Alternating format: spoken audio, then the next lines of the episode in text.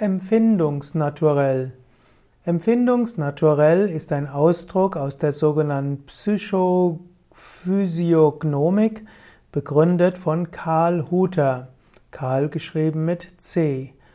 Und in diesem System der Psychophysiognomik gibt es erst einmal drei Grundtypen, die drei Menschentypen, die er auch als die drei primären Naturelle nannte.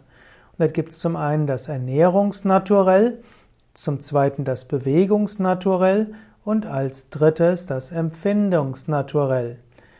Das Ernährungsnaturell würde man mit dem Kapha-Typen in Verbindung bringen. Wenn wir im Ayurveda von Kapha-Typ sprechen, dann ist das, was bei Huta als Ernährungsnaturell bezeichnet wird.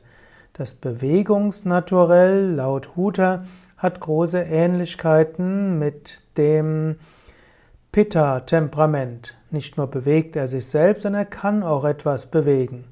Und als Empfindungsnaturell würde man das, den Vata-Typen bezeichnen, denn Empfindungsnaturell ist derjenige, der besonders fein ist. Zwar wird im Vata oft eher der extravertierte Vata-Typ beschrieben, der eher intellektuell ist und sehr lebhaft ist, aber man könnte sagen, das Empfindungsnaturell nach Huta ist der introvertierte Vata-Typ, der auch etwas mit Sensibilität und Sensitivität hat. Der, das Empfindungsnaturell gilt als Ektoderm.